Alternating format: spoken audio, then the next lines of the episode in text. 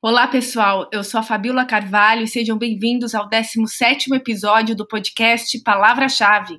A palavra-chave de hoje é Clubhouse, um app de rede social que surgiu em março do ano passado na Califórnia, mais precisamente no Vale do Silício, primeiramente como uma forma de facilitar a comunicação entre o pessoal de tecnologia e os investidores de risco, mas que depois ele ganhou adoradores pelo mundo. A grande peculiaridade desse app é que ele funciona somente na base do áudio. Então você não consegue nem postar foto, nem vídeo, nem mandar mensagem. Alright, stop. Collaborate and listen. I sit back with my brand new invention. Apesar desse buzz todo, o Clubhouse ainda está na fase beta, então ele não roda em Android e não possui nenhum recurso de acessibilidade. Você só consegue fazer parte do Clubhouse, primeiro, se você tem um iPhone, e segundo, se você é convidado por alguém que já esteja lá. When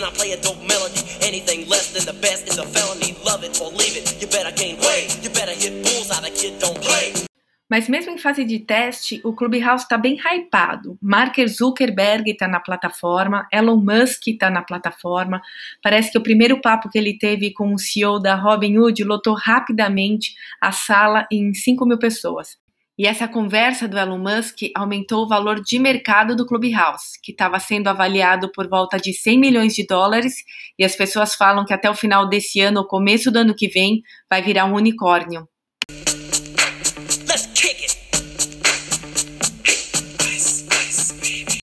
A minha motivação para encarar mais uma rede social, eu acredito que não está nenhum, em nenhum dos dois imãs que falam que o Clubhouse tem.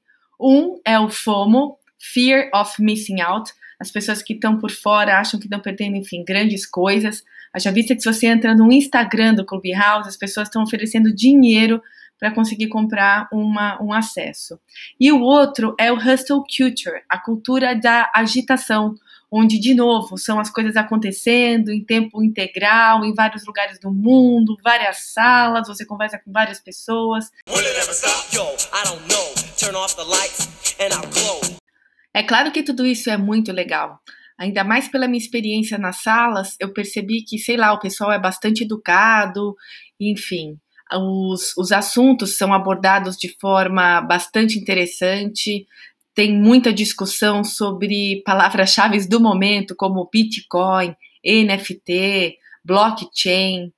Mas, além do lado profissional, né, mais uma plataforma, mais uma rede social onde provavelmente anytime soon vai chegar a publicidade, e eu imagino que uma publicidade muito parecida com a do podcast, o interessante dessa rede é que não existe feed.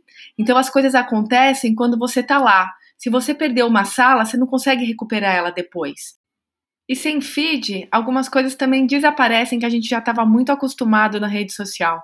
Uma delas é ficar com o dedo jogando todas as telas para cima, enfim, num movimento que parece não ter fim. A história dos biscoiteiros, que são essas pessoas que ficam postando foto em troca de like ou engajamento.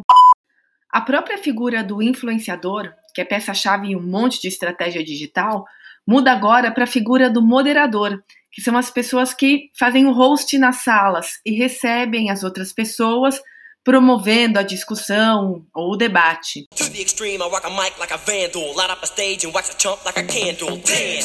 Uma história curiosa que eu li no New York Times que ilustra, enfim, um pouco desse do espírito dessa plataforma foi que no mês passado o Vanilla Ice daquela música Ice Ice Baby estava numa sala com mil convidados e inclusive um deles estava cantando a capela o Ice Ice Baby quando a mulher do Vanilla Ice pediu para ele sair. E é justamente essa falta de filtro que está agradando, porque as coisas acontecem ao vivo, então não dá tempo de editar. E a gente vem de, sei lá, de décadas de rede social, onde, além de uma imagética muito explícita, existia um recurso muito grande de edição. É claro que a visão é e sempre vai ser a rainha dos sentidos, né? Nada é mais impactante do que uma imagem.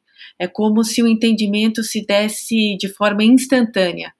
Mas o fato é que o som ele vem chegando, né? Primeiro através dos podcasts e agora através do Clubhouse. Uma das peculiaridades que me atrai bastante, digamos assim, sobre, sobre o som é que antes de ele ser, enfim, de ele ser assimilado, de ele ser interpretado, ele nada mais é do que uma energia mecânica que fica vibrando entre o tempo e o espaço. Tem seu charme.